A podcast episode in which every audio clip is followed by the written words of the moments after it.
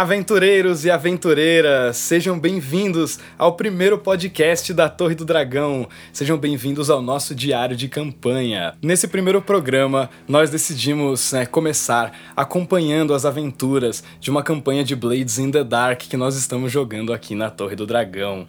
É, essa, a gente já jogou uma primeira temporada, uma mini temporada dessa aventura, e a gente está preparando esse episódio para contar para vocês o que aconteceu até agora, explicar para vocês quem são os personagens e explicar um pouquinho do que é esse jogo Blades in the Dark que vocês vão acompanhar ao longo de vários episódios aí, sessão a sessão da nossa campanha. Nesse formato que nós bolamos aqui para o diário de campanha, sempre teremos o mestre da campanha, que no caso sou eu, eu sou o Henrique, muito prazer aí para os que não conhecem nosso trabalho. E eu terei sempre aqui comigo um convidado, um dos jogadores ou jogadoras aí dessa campanha. E hoje eu estou aqui com o vigarista Arthur.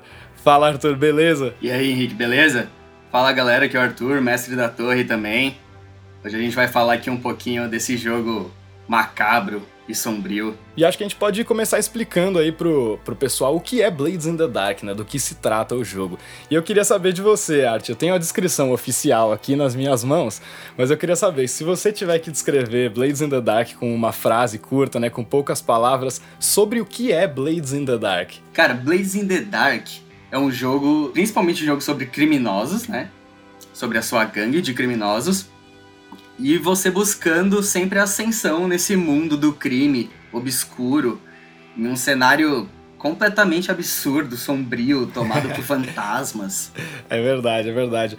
A descrição oficial aqui do jogo do, do livro aqui, escrita pelo John Harper, é, ele diz uma coisa bem parecida, na verdade, com o que a gente já falou aqui. É, ele fala que Blades in the Dark é um jogo sobre ousados vigaristas construindo ou desenvolvendo uma empreitada criminosa nas, nas ruas assombradas de uma cidade de fantasia industrial. Então, é mais ou menos isso que a gente falou aqui, só que colocado em termos mais práticos e diretos aqui pelo, pelo John Harper, né? O fantasia industrial é sensacional. Ah, nossa, é um aspecto importante mesmo do jogo, assim, né? Entender como que é esse cenário, né? O que, que, que significa essa fantasia industrial, né? Para que a cidade ganhe vida mesmo. Porque a, a, a cidade de Duskval, ela é quase um personagem do jogo, né? Ela é uma coisa viva ali, que se movimenta e que tem muitas coisas acontecendo ao mesmo tempo, né? Então, a cidade faz tem uma parte muito importante na história sempre, né? E como a cidade também é dominada por várias gangues, para todo lugar que você vai, você vai ter alguém que vai criar um conflito, sabe? Você não não vai ter uma área segura da cidade. Você está sempre correndo perigo, sendo observado, observando alguém, planejando alguma coisa. Isso é muito legal também. Cada pedacinho dessa cidade de Doskval, que é o cenário do jogo, é comandado por alguma gangue, né? Não existe um metro quadrado sequer nessa cidade que não seja comandado por algum tipo de criminoso. Então, se você não está no seu próprio território, você está no território de alguém, portanto você está correndo perigo, né? É, o perigo está sempre, sempre à espreita ali nas, nas ruas estreitas, nos becos de Doskval, né? É, às vezes até no seu próprio território, né? Como a nossa gangue já presenciou. É verdade, é verdade. Mesmo lá a gente não tá tão seguro. É verdade. Sempre pode ter alguém querendo tomar esse território, né? De você. Então, realmente é uma cidade cercada de, de crimes. Crimes, golpes e trapaças, né? Vamos falar um pouquinho, vamos dar algumas referências aí para o pessoal sacar o que, que é, como é esse lugar, né? Uma das principais coisas que ele fala no livro, Arte, é, é a inspiração que ele tem nas cidades europeias durante o século XIX, né? Seria o final do século XIX, então 1870, 1890 e pouco. Então ele cita Veneza e Londres, né, cidades da Europa Ocidental, é, como referências aí mas é uma versão meio distorcida, né? Meio distópica. É, apesar de ser muito parecido, né? A ambientação, as construções, o, até o, o clima, né? Na rua, meio sombrio, tudo é movido a eletroplasma. Então isso já é bizarro por si só, né? A, o, a própria eletricidade da, da cidade ser movida a eletroplasma, que vem de criaturas abomináveis, com certeza, com certeza. Esse cenário é um cenário meio que pós-apocalíptico, né? A gente vai falar um pouco sobre, sobre o que foi esse apocalipse aí já já. Mas a ideia aí do eletroplasma é, é, é, é isso mesmo, né? Pra quem não conhece o jogo, é isso mesmo que ele falou. Tem é, criaturas conhecidas como Leviatãs, que habitam o, as profundezas do oceano, né, ao redor desse arquipélago aí, onde está a cidade de Doskvol, e, e o sangue desses leviatãs, desses demônios, é o combustível da cidade, né? Então existem os caçadores de leviatãs que são super importantes aí na cidade, que vão nas profundezas do oceano, no mar sombrio, né, e macabro que existe ali do lado de fora da civilização é, para caçar essas criaturas, extrair o sangue delas, levar para refinarias e a partir desse sangue produzir o tal do eletroplasma, que é essa substância mística e que está presente em todo lugar, né? Então, apesar da eletricidade ser bem simples, né? Você falou o lance da eletricidade, a tecnologia elétrica é, é consideravelmente simples, né? Como era na época na qual o John Harper se inspirou, mas tem mecanismos e geringonças e coisas bizarras acontecendo sendo movidas a eletroplasma, né? Porque afinal de contas o eletroplasma tem a ver com o plano dos fantasmas, né? Sim, isso é muito louco, porque tem a, o eletroplasma, que é uma parte mais mágica até, né? Artefatos movidos a eletroplasma, sai um pouco do comum da tecnologia da época. Né? Sem dúvida. além de ser um, um recurso importante, né, que a, o Império tem que explorar para poder abastecer a cidade, né? Ele também é o combustível para coisas malignas, para rituais, né, para contatar com o plano espiritual, com o plano dos fantasmas. A gente viu que dá até para construir bombas, né, com eletroplasma, aparentemente para nossa infelicidade. É, tudo, tudo que você conseguir fazer com energia, você consegue fazer com eletroplasma, basicamente, né? Ele fala é, uma coisa muito, muito legal aqui na descrição do cenário, também tem uma frasezinha muito bacana no livro, que é: Você está numa cidade da era vitoriana, preso dentro de uma barreira elétrica que é alimentada pelo sangue de demônios. Então é basicamente isso, né? Os caras extraem o sangue, fazem o eletroplasma e esse eletroplasma alimenta toda a cidade, inclusive as barreiras ao redor da cidade que protegem a cidade. Né? Sim, cara, você falou das barreiras, agora você me deu até um, um insight desse cenário, porque é legal que essas barreiras, na teoria, protegem a população que está dentro da cidade, do, do plano dos fantasmas, das assombrações, mas também mantém os habitantes ali presos no crime, em meio às gangues, em meio ao terror e à incerteza. Isso é muito louco. Sem dúvida, é uma, é uma proteção, mas é uma prisão, né? Ao mesmo tempo. É um, é um jeito que o Império deu ali de é, além de não ter toda a civilização destruída pelos fantasmas, né, de proteger a cidade dos fantasmas, de controlar as pessoas mesmo e de manter elas, isso é uma característica muito forte do jogo, assim, é um contraste social muito grande, né? Então a maior parte da população da cidade vive na miséria, né? Vive em condições péssimas. E aí você tem meia dúzia de poderosos ali, os caras do império, né, que são os caras que comandam as barreiras, né? Então tem, um, tem uma questão política importante também, né? Na, no Blade. Sim, sem dúvida. E o Império também, que me parece que não tem poder nenhum, né? Porque é tanta gangue que não é sei o que, que, eles conseguem fazer. Cara, eu, assim, quando eu vou falar para as pessoas sobre esse jogo, a referência que eu tenho trazido ultimamente é o Peaky Blinders, né? É, que é uma série que tá bem famosa aí, né? Fez bastante sucesso, bastante gente assistindo. Eu queria saber o que, que, que, você imagina quando você imagina Duskville, o que, que vem na sua cabeça de, sei lá, filme, série, livros, assim. Cara, é muito louco que o Pink Blinders também tem uma questão que até as pessoas são todas suspeitam de alguma coisa, ninguém é totalmente confiável. É muito parecido mesmo com Blades in the Dark, até a questão das gangues, né, do seriado, da intriga de gangues. E o o Sweeney Todd, eu acho que as construções do Sweeney Todd, né, a ambientação ali é muito a cara do do Blades in the Dark, até um pouco o talvez até o fantasma da ópera, essa questão de ambientação, né?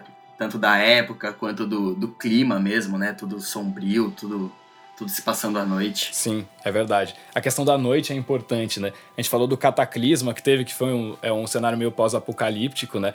É, é pós-apocalíptico porque teve uma série de incidentes, né? Terremotos, maremotos, erupções vulcânicas, uma série de coisas. E o ápice desse cataclisma que aconteceu na cidade faz mais ou menos uns 800 anos, né? No ponto em que o cenário do jogo tá, o sol explodiu, né? Só. O ápice foi isso. só isso. Né? São coisas simples. O sol explodiu. Leves empecilhos na vida. Então só ficaram umas lascas do sol, basicamente é isso, né? Ficaram uns pedaços do sol, segundo o que ele descreve no livro, que iluminam de vez em quando a cidade ali. Mas é praticamente noite, né? O tempo todo. Legal, agora a gente apresentou, acho que a gente conseguiu apresentar os principais aspectos aí de Doskvol, do jogo, né, para o pessoal entender do que se trata aí. Mas vamos falar agora da história, né? Vamos começar falando então dos personagens. Quem são vocês, né, na cidade de Doskvol? Que gangue é essa? E então, pode começa, começa se apresentando aí, Arthur. Quem é você em Doskvol? Meu personagem se chama Lord Byron Vlodstock. Ele é um homem da, da região ali mesmo, dos, da região central do Império, da capital. E eu vinha de uma família de nobres que possuía inúmeras fábricas de tabaco. Mas recentemente minha família sofreu um leve revés quando estourou um pequeno escândalo de talvez de lavagem de dinheiro, né? Talvez algo envolvendo ali tráfico de entorpecentes.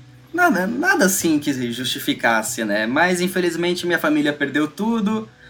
Eu fui expulso porque eu era um dos colaboradores, ninguém quer me ver vivo. E aí eu decidi então adentrar esse mundo do crime, onde eu sou mais conhecido como a Pulga. E a minha função, digamos assim, é a de persuadir as pessoas e conseguir o que eu quero sem chamar muita atenção. Boa. Dentro, eu acho incrível. Dentro do jogo, o o Blades in the Dark não tem exatamente classes, né? Mas ele tem uma certa divisão de categorias de personagem. E o seu personagem, ele é o suave, né? Eu acho é. incrível essa tradução.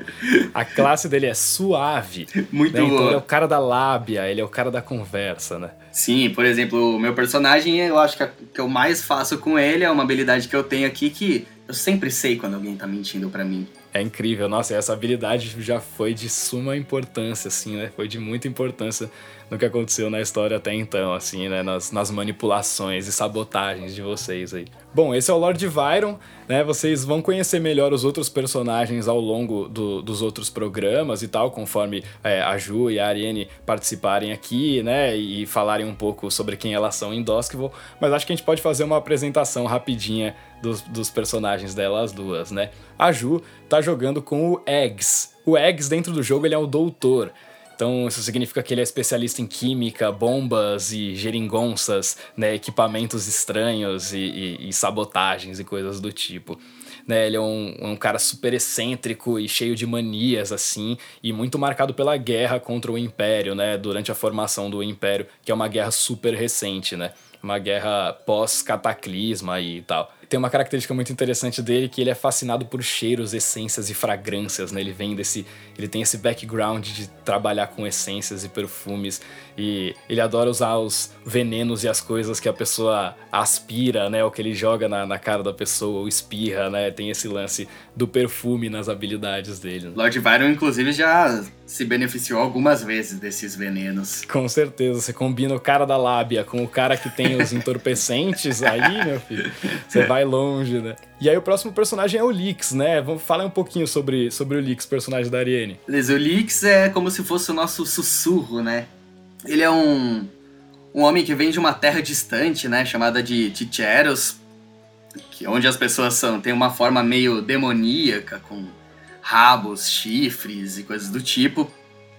Ela é, na verdade, ela é um era uma, um professor de teologia, né, que gastou todo o dinheiro dela perseguindo Setara, que é um demônio do jogo.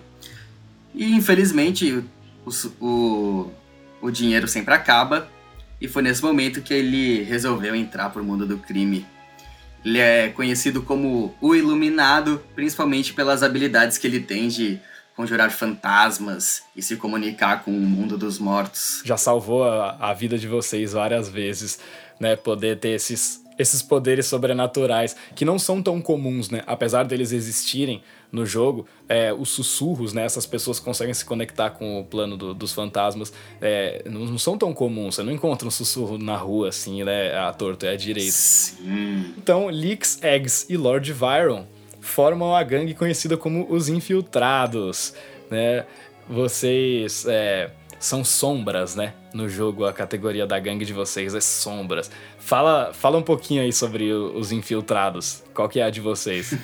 Bom, os Infiltrados começou como uma iniciativa de espiões e sabotadores mas, infelizmente, não é sempre que a gente consegue colocar tudo isso em prática, né? A gente tem aí no nosso currículo algumas espionagens bem-sucedidas, algumas explosões também um pouco menos sorrateiras. Mas eu diria que a gente é uma gangue que sempre tenta se infiltrar e fazer tudo meio que na surdina, né?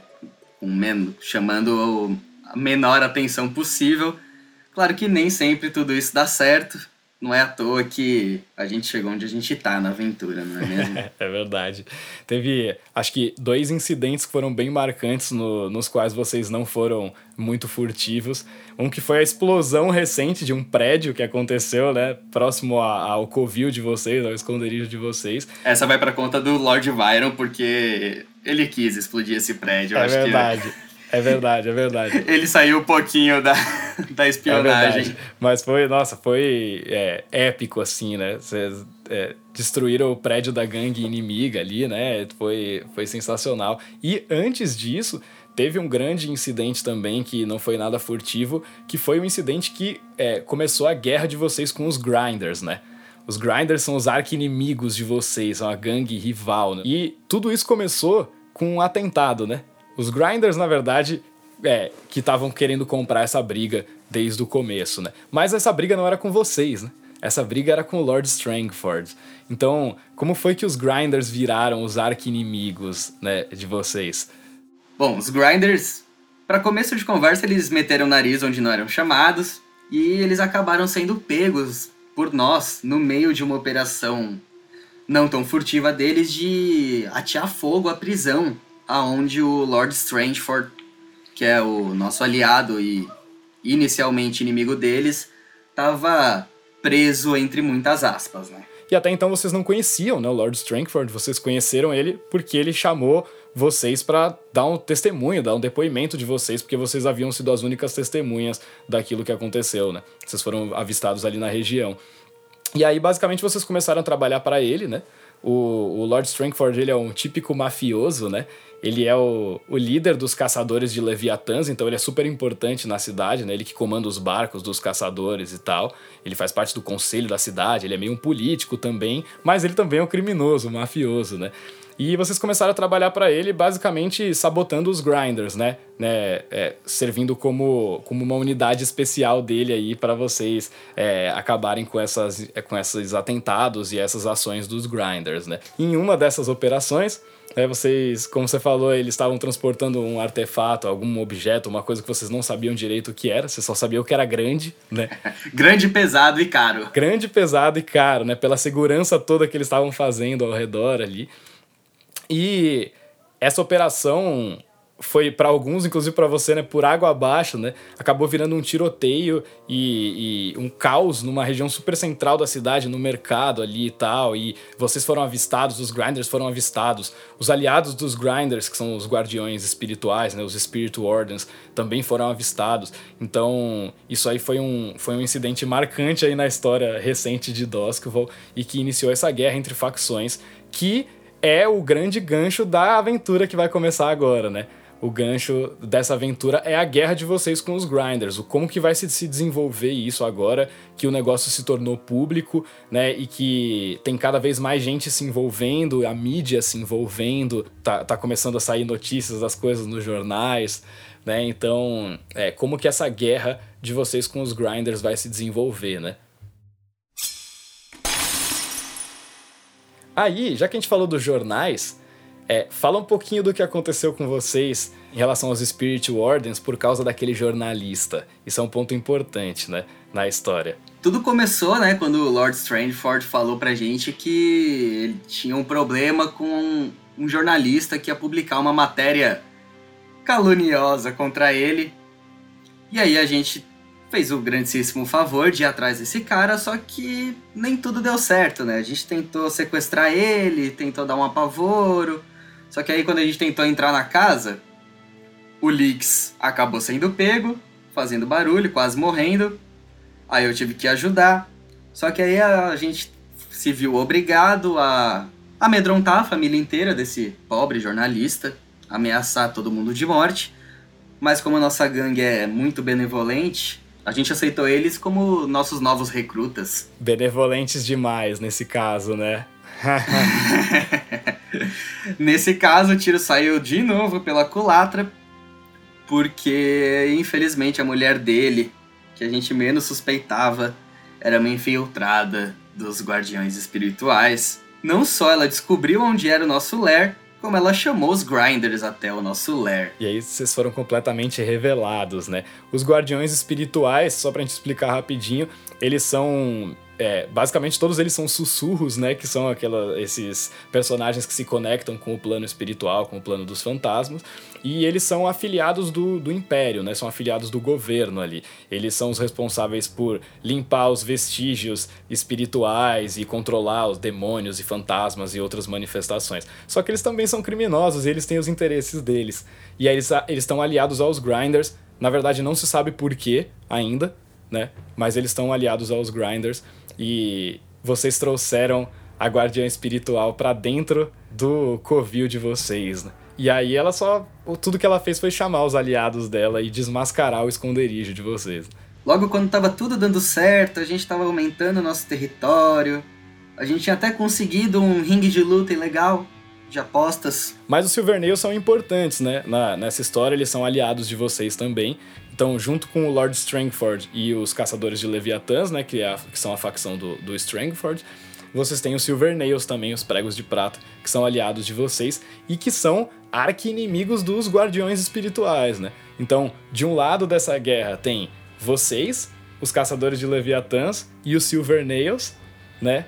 E do outro lado, vocês têm é, os Grinders e os Guardiões Espirituais, né? Sim, inclusive os, os pregos de prata já salvaram a nossa vida, né? Depois daquela missão catastrófica nos canais de Duskville, que a gente roubou lá o artefato de eletroplasma. Se não fosse pelos Silvernails, a gente estaria lá ainda. Eles que salvaram a gente e levaram a gente para um esconderijo secreto. É verdade. E novamente, olha só que loucura. É a última sessão que a gente fez, né, dessa primeira parte da história que a gente está contando agora, acabou com vocês tendo que voltar pro, pro esconderijo deles, né, porque vocês tiveram o, o, o covil de vocês roubado, né, então vocês estão de volta no esconderijo dos, dos Silver Nails, né. Acho que em termos de história, basicamente é isso, né?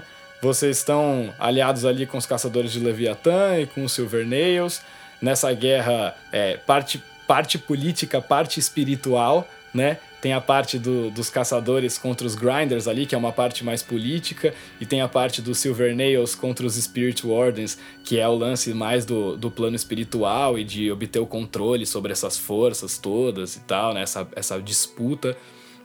É, então tem essas duas facetas, né? A faceta política, a faceta mais social e, né, e essa outra faceta mais é, da fantasia mesmo, mais do, do, sombrio, do macabro aí, né? Mas o Lord Byron só quer saber mesmo é de enriquecer e vender os charutos dele em paz. Boa. Paz talvez seja uma coisa bem distante nesse momento, nesse momento da aventura.